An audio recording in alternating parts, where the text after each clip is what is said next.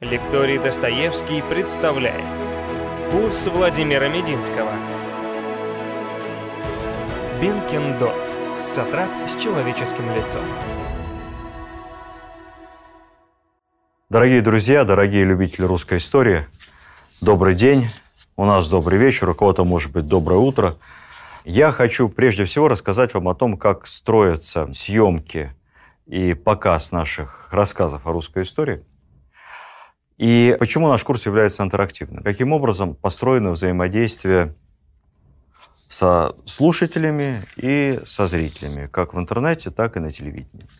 Лекции записываются в свободное от работы время, вечерами, обычно монтируются, и право первой ночи у нас получает наш любимый канал «Культура», который мы любим и смотрим, потому что он интересный, потому что на нем нет рекламы, потому что там никогда нет плохих новостей.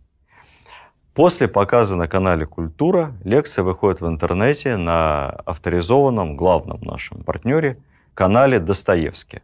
Это интернет-лекторий. Он выкладывает лекции одновременно в Ютьюбе, Рутюбе, ВКонтакте, Одноклассниках, естественно, на собственном большом огромном портале достоверно.ру и в мобильном приложении. Мобильное приложение я очень всем рекомендую. Оно никак не конкурирует ни с каким из носителей. В чем отличительная черта мобильного приложения?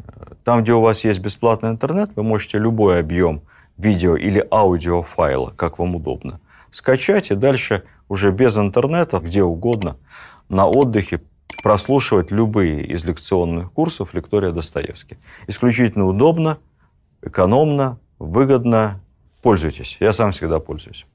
После того, как лекция выходит на канале «Культура», и в соответствующих интернет-ресурсах команда Лектория, ну и ваш покорный слуга тоже, очень внимательно читаем отзывы. Потому что мы в отзывах находим советы, пожелания, критику. Нам очень приятно, когда эта критика благожелательная, когда нам советуют, как улучшить наш образовательный курс.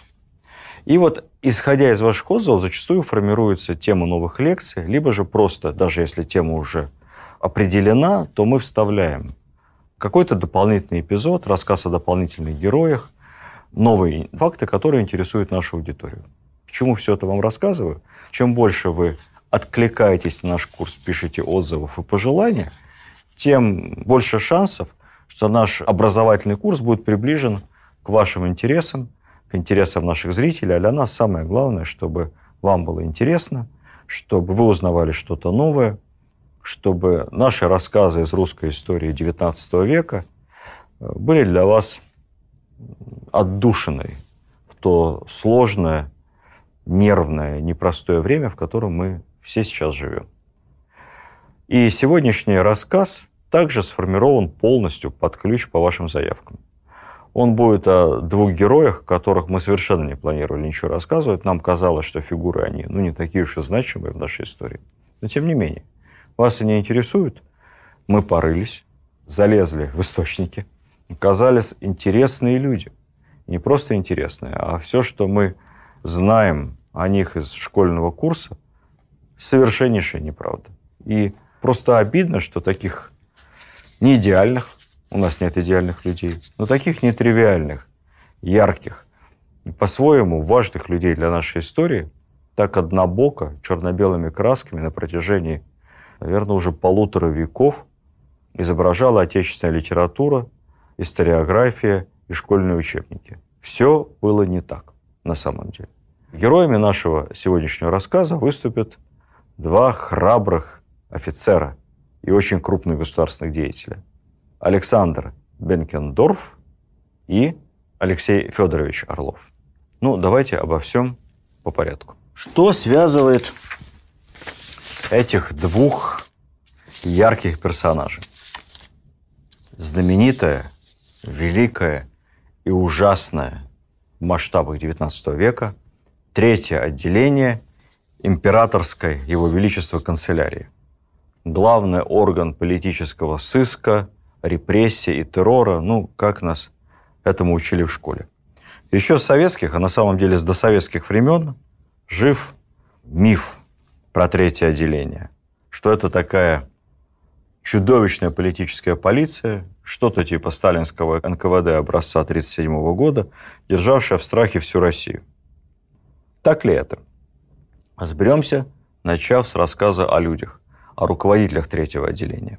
Спецслужб в России в классическом понимании этого слова до XIX века не было. Были органы политических репрессий и сыска. Это был Преображенский приказ при Петре, тайная канцелярия, тайные экспедиции. В общем, названия отменялись, суть оставалась одна и та же. Создавались эти органы обычно или под какую-то конкретную задачу, как, например, дело царевича Алексея при Петре, или же для устрашения. Они занимались не столько изучением общества и профилактикой преступления, сколько наведением ужаса. То есть были органами реагирования, а не органами государственной безопасности в современном комплексном понимании этого слова. Только при Александре I впервые появилась структура, правда гражданская, ориентированная как раз на системную деятельность в сфере безопасности. Называлась она Министерство внутренних дел. Это министерство выдавало визы, иностранные паспорта, принимало в подданство, ведало цензурой, что немаловажно, а также надзором за тайными обществами. Тайными, я бы сказал здесь с кавычками, потому что ни для кого тайными эти общества, в том числе и те, в которых собирались декабристы, как мы с вами уже говорили, ни для кого тайными они не были. Однако эффективность МВД, сохранение конституционного строя, продемонстрировала 14 декабря 1825 года. Точнее говоря, полную его неэффективность. И это, мягко говоря, не самое организованное выступление мятежников МВД предупредить не смогло. Поэтому одним из закономерных итогов восстания декабристов и стало появление настоящей службы госбезопасности, а именно третьего отделения.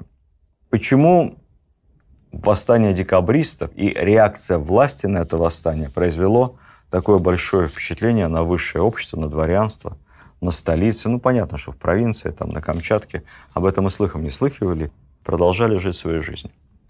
Потому что на самом деле жизнь в Российской империи первой четверти XIX века после Павла I была очень мирной, в политическом смысле очень спокойной. Во-первых, не было смертной казни. Смертной казни – в России вообще практически не было. Вот как Елизавета ее отменила, приняв обед, помните, я вам рассказывал еще в курсе рассказов о русской истории XVIII века, в ночь перед вооруженным переворотом, который привел Елизавету в власть, Елизавета в церкви молилась перед иконой и пообещала, что если все сложится хорошо, она никогда никого не казнит. Вот это данный Господу и самой себе обед, наша добрая Елизавета, 20 лет соблюдала. Она не подписала ни одного смертного приговора, а утверждение смертного приговора было в России, в отличие от европейских стран, ну там же гражданское общество, демократия, поэтому смертные приговоры там штамповались чуть ли не решениями муниципальных властей. В России было по-другому. В России лишь один монарх, наместник и помазанник Божий – имел право утверждения смертного приговора, судебного решения. И Елизавета за 20 лет ни одного такого решения не утвердила, всегда меняла на ссылку в Сибирь на каторжные работы, но смертной казни в России не было. Кстати, единственная страна, по-моему, в мире на тот момент. Екатерина утвердила несколько смертных приговоров пугачевцам. Павел I был очень грозным государем, также отсылаю вас к нашему курсу э, лекции по Павлу Первому. Он ругался, он стучал шпагой по паркету, а кулаком по столу, ставил на улицах Петербурга виселицы прямо на перекрестках, чтобы боялись, чтобы понимали, что порядок должен быть, дисциплина. Но никого Павел I не казнил. И вот при Александре Первом точно так же ни одного смертного приговора, ни одной смертной казни, ни одного шумного политического процесса с государственными преступниками.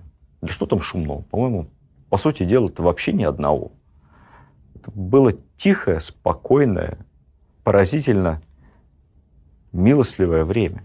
И вот сразу восстание декабристов и пять повешенных, причем не абы кого, а все дворянства, офицеры, в общем-то, высший нобилитет.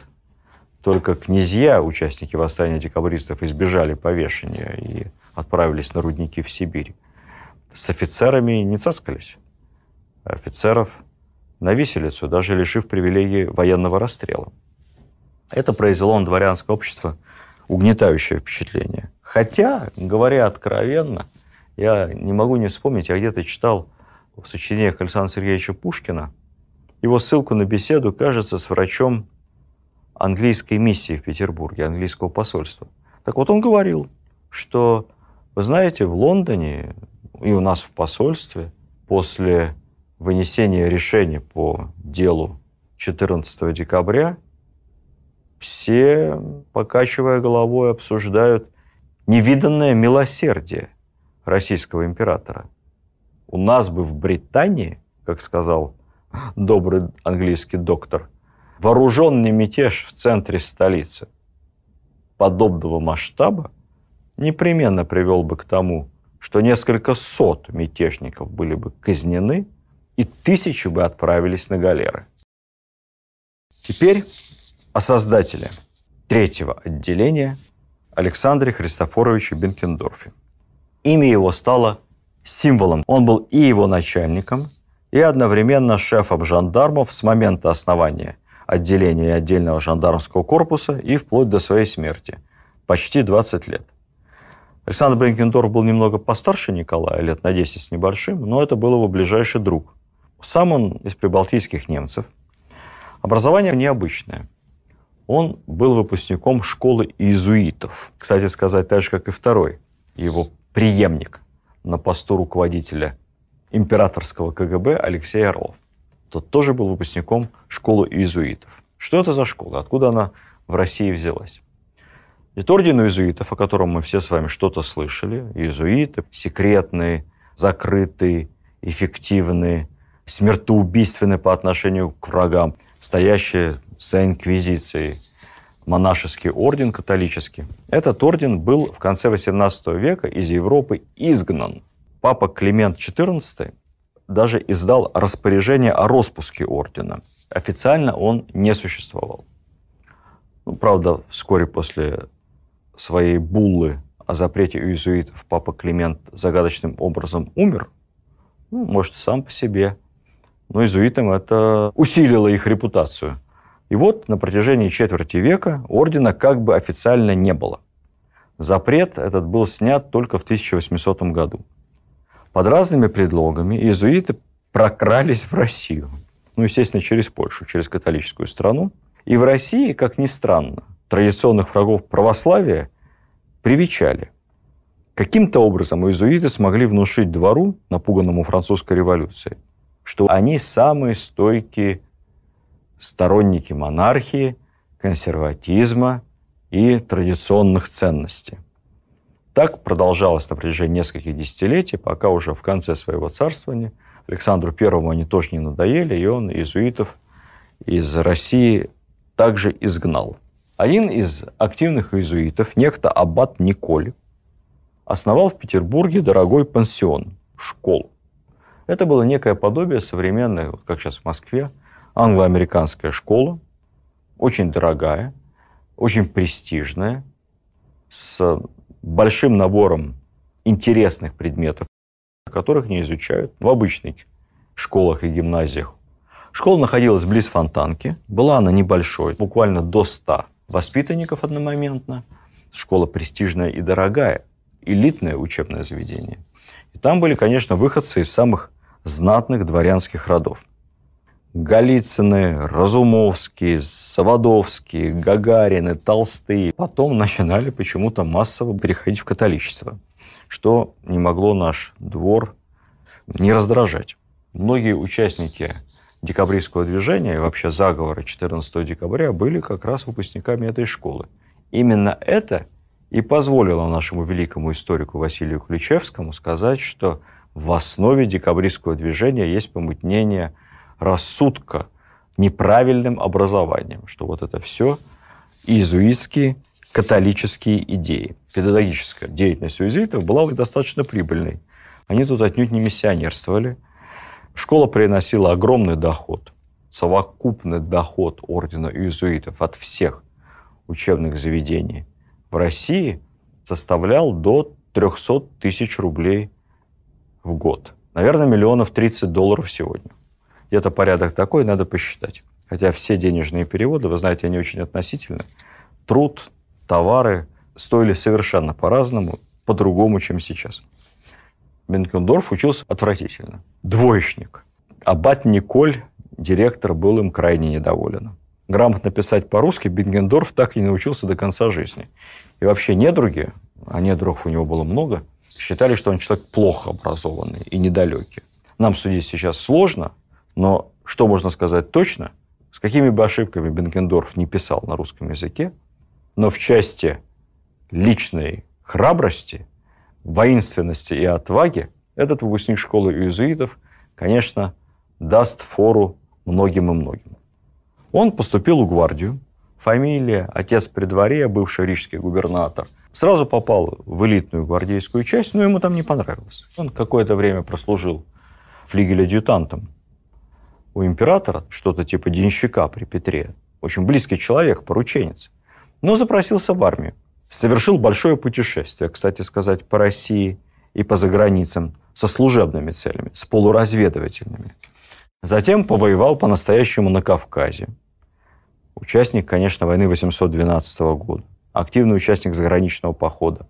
Мы о нем немного рассказывали, когда говорили о настоящем руководителе партизанского движения – войны 812 года бароне Винценгороде. Так вот, Бенкендорф был он в Винценгороде правой рукой, командовал кавалерийскими частями. Это лихой кавалерийский офицер, храбрый партизан. Принял участие, если посмотреть его послужной список, ну, во всех боях лично, которые где-то рядом проходили. Человек думающий. Однажды, еще когда французы стояли здесь, под Москвой, в Винценгороде получил жалобы от нескольких знатных помещиков, то, мол, мужики взбунтовались, схватили вилы, а кто-то даже оружие. И так и до Пугачевщины можно скоро дойти. И имение захватили. И попросили послать солдат, а французы где-то рядом, неподалеку, попросить солдат этих мужиков утихомирить. В Венценгороде послал Бенкендорфа с кавалерийским отрядом. Бенкендорф вернулся, написал реляцию – приблизительно следующего содержания. Виноваты в этом не крестьяне. Крестьяне ведут себя достойно. Вооружились и защищают не только свое личное имущество и урожай от супостатов французов, но еще и барское помещище. А виноваты в этом возмущении трусы-помещики, которые, не дождавшись французов, сбежали из поместья, бросив там все на произвол судьбы. Вместо того, чтобы либо вступить в армию, как подобает дворянам, либо, по крайней мере, возглавить это народное крестьянско-партизанское движение, как делают некоторые. Вот такой гневный рапорт написал Бенкендорф, из которого яствовало, что, безусловно, жалобщиков надо сурово наказать. Думающий человек. Во время заграничного похода это один из самых эффективных кавалерийских генералов, такой буденный русской императорской армии, освободитель Голландии, руководил нашими войсками, которые освобождали всю Голландию. И после окончания войны командует в столице разными кавалерийскими соединениями вплоть до Кирасирской дивизии. Но истинные таланты он проявил тогда, когда речь вставала о политической работе, вопросах государственной безопасности. Еще в 1800 1921 году Бенкендорф передает императору Александру I подробнейшую записку о существовании тайной организации Союза Благоденствия с фамилиями, явками, паролями и, самое главное, выводами, что, мол, организация опасная, как бы что не вышло. Надо сказать, что Александр оставил это обращение без всякого внимания, как мы помним с вами. Хода ему не дал. Проявился Бенкендорф совершенно неожиданно и как очень храбрый и распорядительный администратор во время знаменитого наводнения в Петербурге в ноябре 1724 года. Вспомните пушкинского медного всадника в этой поэме Александр Сергеевич пишет о двух генералах, которые спасали людей. Эти два генерала – это, собственно, генерал-губернатор Петербурга Милорадович и командир дивизии Бенкендорф. И тот, и другой, не то чтобы по колено в ледяной воде, иногда и по грудь в ледяной воде, лично таскали шлюпки, вытаскивали людей и, в общем, повели себя мужественно. При подавлении восстания 14 декабря Бенкендорф рядом с Николаем I, он командует частью войск, и с той поры это один из самых близких и доверенных к нему людей, сопровождающий царя во всех многочисленных поездках. Он ездит с ним в одной карете по стране, иногда даже во время путешествия ночевал с Николаем в одной комнате в те стерильные времена, и мысли бы никакой дурной никому в голову не пришло от того, что два взрослых мужчины ночуют вместе. Его идеологический настрой созвучен мыслям Николая.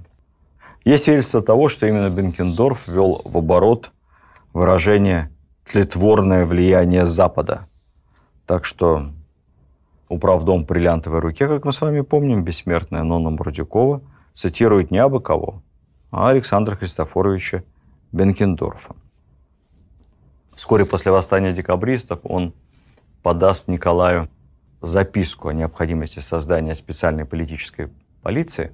И начиная с момента, как Николай это предложение примет и будет создано третье отделение канцелярии его императорского величества, Бенкендорф станет самым влиятельным и самым ресурсным чиновником в империи, потому что одновременно он возглавит и центральный аппарат этой спецслужбы, собственно, третье отделение в Петербурге, и исполнительный орган этой спецслужбы, отдельный жандармский корпус, который был рассредоточен по всем губерниям Российской империи, и в каждом губернском городе, даже в крупных уездных городах, всегда находились представители жандармского корпуса для контроля за действиями властей, чиновничества и, естественно, для контроля за возможным инакомыслием.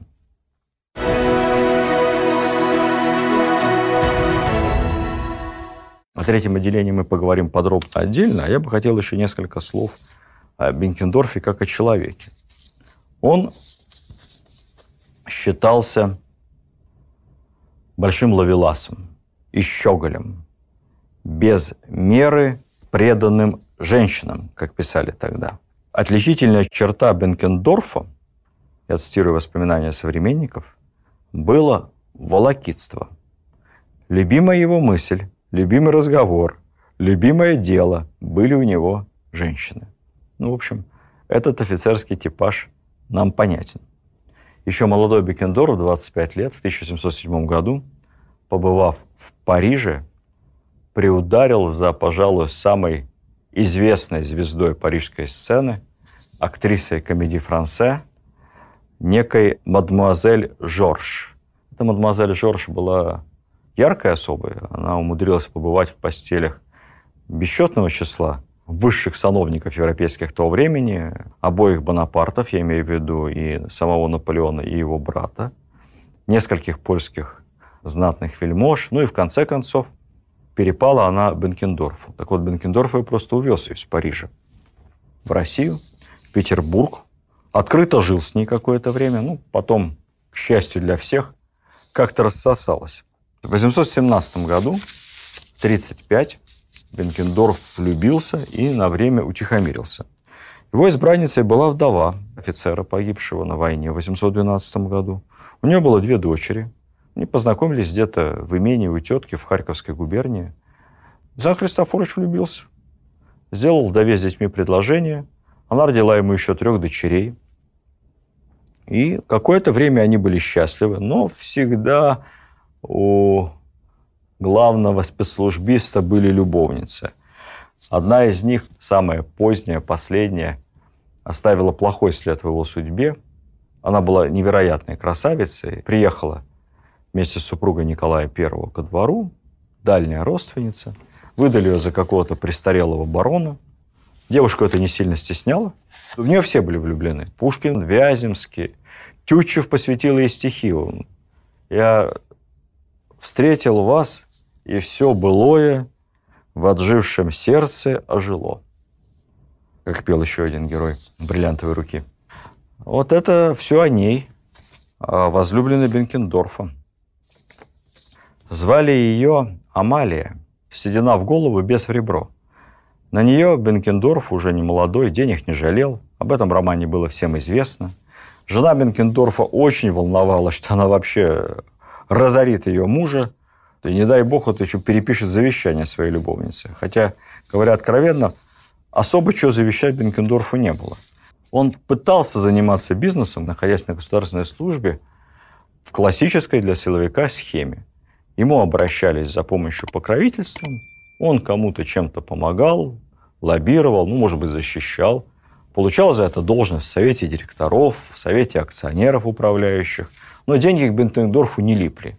Даже если что-то он и зарабатывал, легко проматывал на ту же Амалию, ну и потом много детей своих, дети приемные. В конце концов, дела его впали в полнейшее расстройство до такой степени, что его друг, император Николай, просто искал повод выдать ему какую-нибудь крупную премию, просто подарить ему деньги, чтобы закрыть за незадачливого руководителя главной государственной спецслужбы его очередные неудачные долги.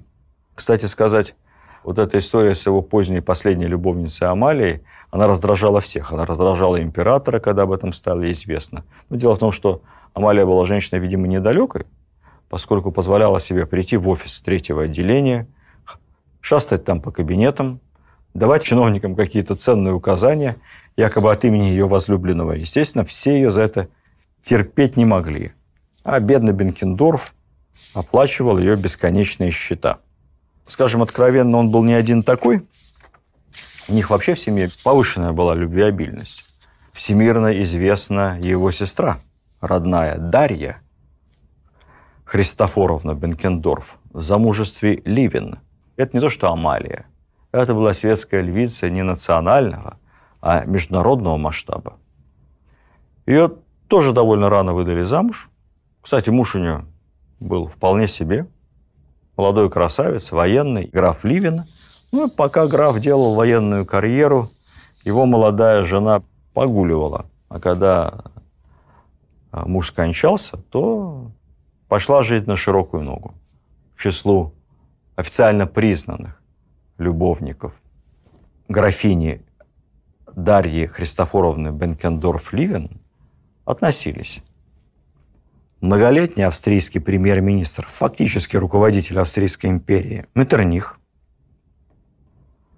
наш великий князь Константин Палыч, старший брат императора Николая, герцог Веллингтон, победитель Наполеона при Ватерлоо, премьер-министр Великобритании граф Грей, чай Эл Грей, назван как раз в честь этого самого графа. Посмотрите, мне кажется, его портрет есть на пачке чая. Французский премьер-министр Франсуа Гизо, это уже последняя возлюбленная сестры Бенкендорфа, девушка не мелочилась. Минимум премьер, максимум великий князь. Вернемся к Бенкендорфу. Много ходило анекдотов о его исключительной рассеянности. Однажды, якобы придя с визитом к французскому посланнику, он не смог назвать новому не знавшему его в лицо швейцару, своей собственной фамилией. Вот так имелся. Ну, скажите, что пришел, ну, буквально вылетело из головы, как меня зовут. Ну, пришел однажды на заседании Государственного совета министр юстиции произносил очень-очень длинную речь. Она продолжалась уже полчаса, без бумажки, без подготовки. Бенкендорф так расчувствовался, что повернулся к своему соседу, графу Орлову, с восклицанием. «Черт возьми, Посмотри на этого умницу. Вот это я называю уметь говорить. Помилу, братец, да разве ты не слышишь, отвечал ему граф Орлов, что он уже полчаса выступает против тебя? В самом деле, отвечал Бенкендорф, который только тут понял, что вся речь министра юстиции была ответом на выступление Бенкендорфа и была сплошным ему возражением. Ну, при всем при этом, надо сказать, что Бенкендорф и сам мог сказать что-то такое, что записывалось на скрижале истории.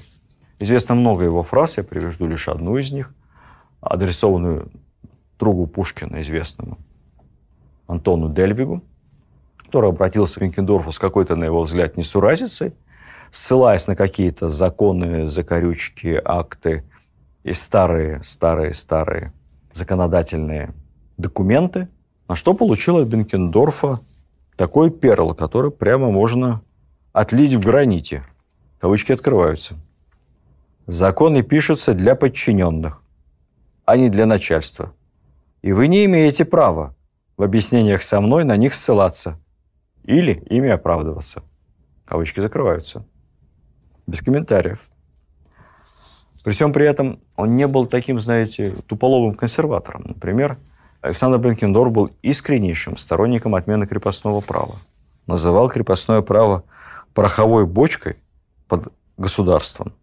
И отношение Бенкендорфа к крепостничеству было основано не только на его доброте или прикоснодушии, на каких-то общечеловеческих ценностях, сколько на знакомстве с истинным положением дел в стране. Как глава третьего отделения он получал отчеты с мест, и он понимал, насколько крепостное право вредительно для российской экономики и для российского государства.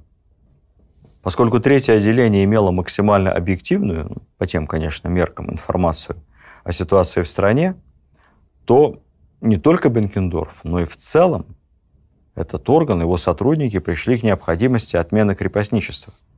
И в так называемом нравственно-политическом отчете за 1839 год, который за подписью Бенкендорфа был направлен от имени третьего отделения императору, звучало следующее, в кавычках. «Весь дух народа направлен к одной цели – к освобождению. Крепостное состояние есть пороховой погреб под государством». Вообще, мы будем говорить о третьем отделении отдельно и подробно, как о структуре, чем они занимались, какими политическими делами. Но тут я подчеркну само отношение Бенкендорфа к понятию жандарм, чекист, КГБшник, спецслужбист. Бенкендорф считал, что жандармы должны действовать открыто, не скрываться. Именно поэтому они носили специальные, отдающие в голубизну, в синеву, мундиры. Они являются не тайными агентами, секретными, они являются явными представителями власти – их должны уважать за безукоризненное поведение, таковы были строжайшие инструкции, честность, порядочность. Они должны помогать слабым, оклеветанным, помогать в разоблачении смутьянов. В общем, Бенкендорф разрабатывал целый моральный кодекс жандарма. Согласно легенде, когда Николай утвердил решение о создании третьего отделения, Бенкендорф попросил у него так называемых последних инструкций – как себя должно жандармам вести. Николай достал из кармана шелковый белый платок, передал его Бенкендорфу со словами «Вот тебе платок, чтобы ты утирал им слезы, всем обиженным, оскорбленным и униженным». Таким образом, это не орган репрессии, это орган помощи тем, кто в этой помощи нуждается. И даже ненавидевшие, естественно, Третье отделение как орган политического преследования. Александр Герцен писал из эмиграции, что Бенкендорф не сделал всего зла, что мог бы сделать, будучи начальником страшной полиции, стоящей вне закона и над законом. Узнав о смерти Бенкендорфа, Николай плакал.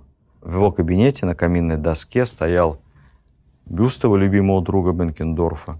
И он говорил, что за всю свою жизнь Бенкендорф, обладая такой огромной властью и влиянием, ни с кем ни разу меня не поссорил, но со многими меня помирил. Кстати сказать, как неудивительно, к нему многие хорошо относились. Федор Тютчев описывал Бенкендорфа как одну из лучших человеческих натур, которую ему доводилось встречать. Самое удивительное, что к нему с симпатией относились даже декабристы, которых он допрашивал, дело которых расследовал и в вынесении приговора которым принимал участие. Пушкин называл Бенкендорфа честным и достойным человеком. Это совершенно неудивительно, потому что именно к Бенкендорфу Пушкин обращался по любому поводу и без повода. Это был его главный административный ресурс.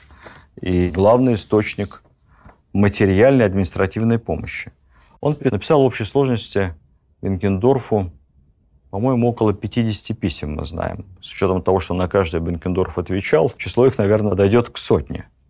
И среди этих писем самые необычные. То это письма о назначении пенсии вдове генерала Раевского, обе дочери которого были замужем, как известно, завидными декабристами.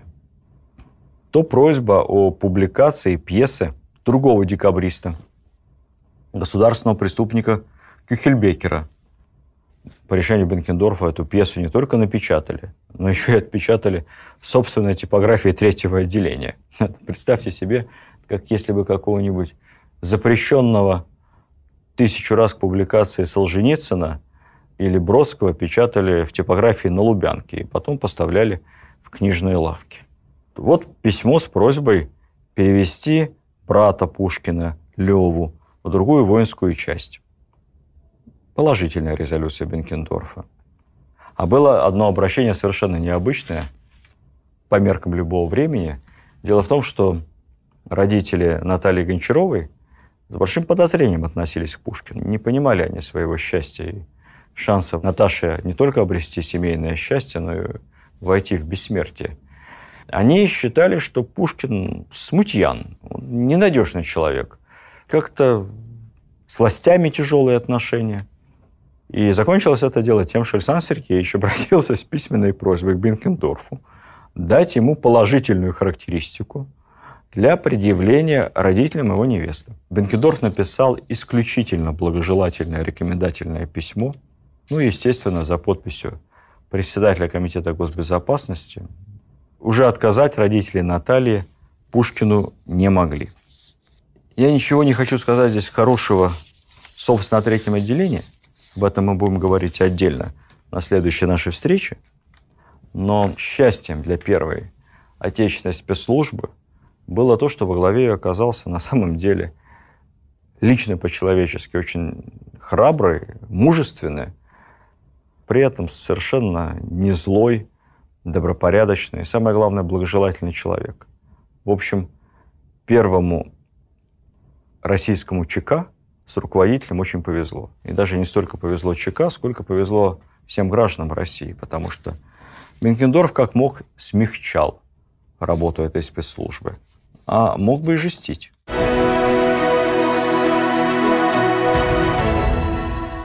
Преемником Бенкендорфа на посту шефа третьего отделения стал представитель одной из самых прославленных фамилий в русской истории XVIII и XIX века Алексей Федорович Орлов. Это незаконнорожденный сын Федора Орлова, то есть племянник любовника Екатерины Григория. Бастард, какие-то права наследства минимальные Екатерина дала ему уже в конце жизни. Всего добился сам – если Бенкендорф учился плохо, Орлов в иезуитском колледже учился отлично.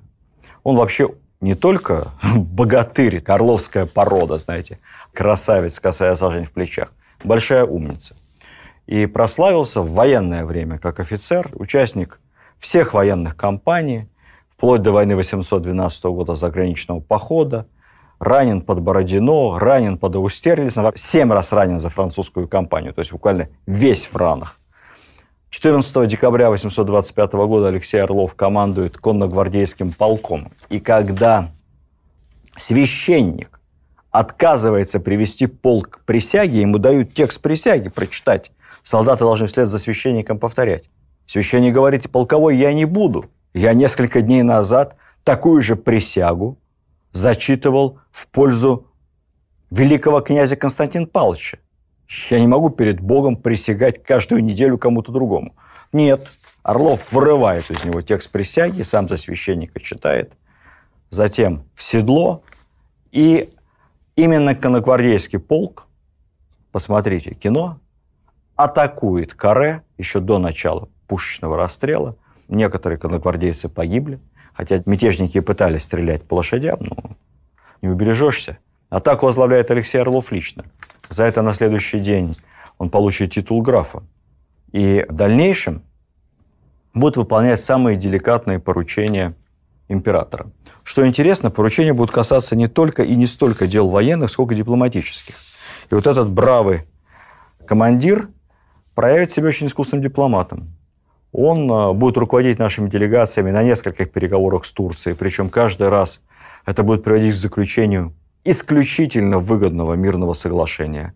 Вообще тот самый знаменитый Николаевский мир с Турцией, согласно которому мы фактически получили на двоих контроль над Босфором и Дарданеллами, то есть Турция обязалась никого не впускать и не выпускать через проливы без разрешения России, у нас второй ключ, ни до, ни после. Никогда об этом Россия не могла даже мечтать. Этот мир – это дело рук Орлова. Затем он возглавит третье отделение, но так же, как и Бенкендорф, заниматься грязной, сыскной, жандармской работой, конечно, не будет. Он э, будет считаться большим лентяем, поскольку мало времени уделял работе в спецслужбе, своему главному заданию. Все перепоручал помощникам. Надо сказать, что помощников он подбирал очень толковых. Его правой рукой был знаменитый Леонтий Дубельт, истинный руководитель спецслужбы на протяжении долгих лет Николаевской России. О нем будет разговор чуть-чуть попозже. Орлов же в большей степени, как и Бенкендорф, выполнял представительские функции. Подписывал доклады государю, старался смягчить, насколько можно, вспыльчивый нрав Николая I, как-то его там умиротворял потихоньку. В общем, для гражданского общества Орлов был столь же позитивной фигурой во главе нашего КГБ XIX века, как и Александр Бенкендорф. Вершиной карьеры Орлова станет Парижский мирный договор по итогам Крымской войны. Уж как он там уболтал Наполеона III, как обаял весь двор, как правильно себя повел в этом контексте. Конечно, были объективные предпосылки. У России объективно была сильная позиция, связанная с тем, что Франция не хотела слишком сильного усиления Британии, а Британия хотела у России просто отторгнуть большие территории. Ну, в общем, в итоге всего результатом работы именно Алексея Орлова, уже пожилого военного, дипломата, руководителя по-прежнему третьего отделения, главного жандарма – страны. Результатом его работы как руководителя нашей дипломатической миссии в Париже стало подписание договора по итогам Крымской войны. Когда этот договор был опубличен, во всех газетах европейских написали. Объясните нам, пожалуйста, а кто в войне победил? Россия у нас проиграла или она, наоборот, победитель? Из договора это не ясно. Орлов получит титул князя за этот мирный договор, возглавит еще комитет министров, возглавит Государственный совет, то есть соберет в себе все возможные высшие должности Российской империи. Для чего я это вам рассказываю? Только для одного. Чтобы от этого сразу перейти к судьбе его сына, Николая. Тоже военного. Участника Крымской войны. Участника разных-разных войн.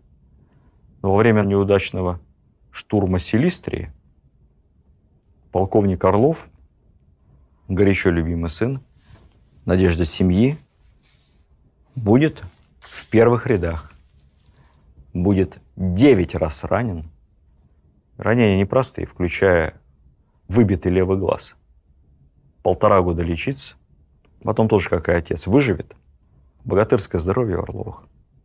Перейдет на дипломатическую работу, будет послом в Берлине, в Вене. Теперь представьте себе – почти второй человек в империи. А сын получает 9 ранений на передовой, в первых рядах в разгар войны, в обычном старшем офицерском чине, наследник семьи. Наверное, поэтому наша империя так росла и так многого добивалась. Мы должны понимать с вами, что и Орлов, и Бенкендорф – это были яркие сильные, по-разному, но талантливые и добрые люди, которые сделали все, чтобы созданная, она объективно была создана, она не могла не быть создана. После восстания декабристов российская спецслужба все-таки старалась иметь человеческое лицо. На следующей нашей встрече я расскажу вам о том, чем, собственно, на самом деле занималось третье отделение, какими страшными репрессиями, что оно делало при Николае и Александре II, и кто, стоя за спиной у Бенкендорфа и Орлова, на самом деле третьим отделением руководил. кто был тем самым незаменимым первым заместителем, который дергал за все ниточки самой страшной НКВД, ВЧК, КГБ XIX века. Об этом обо всем на нашей следующей встрече. Спасибо вам за любовь к русской истории. Всего доброго. Видеоверсию данного подкаста смотрите на сайте достоверно.ру.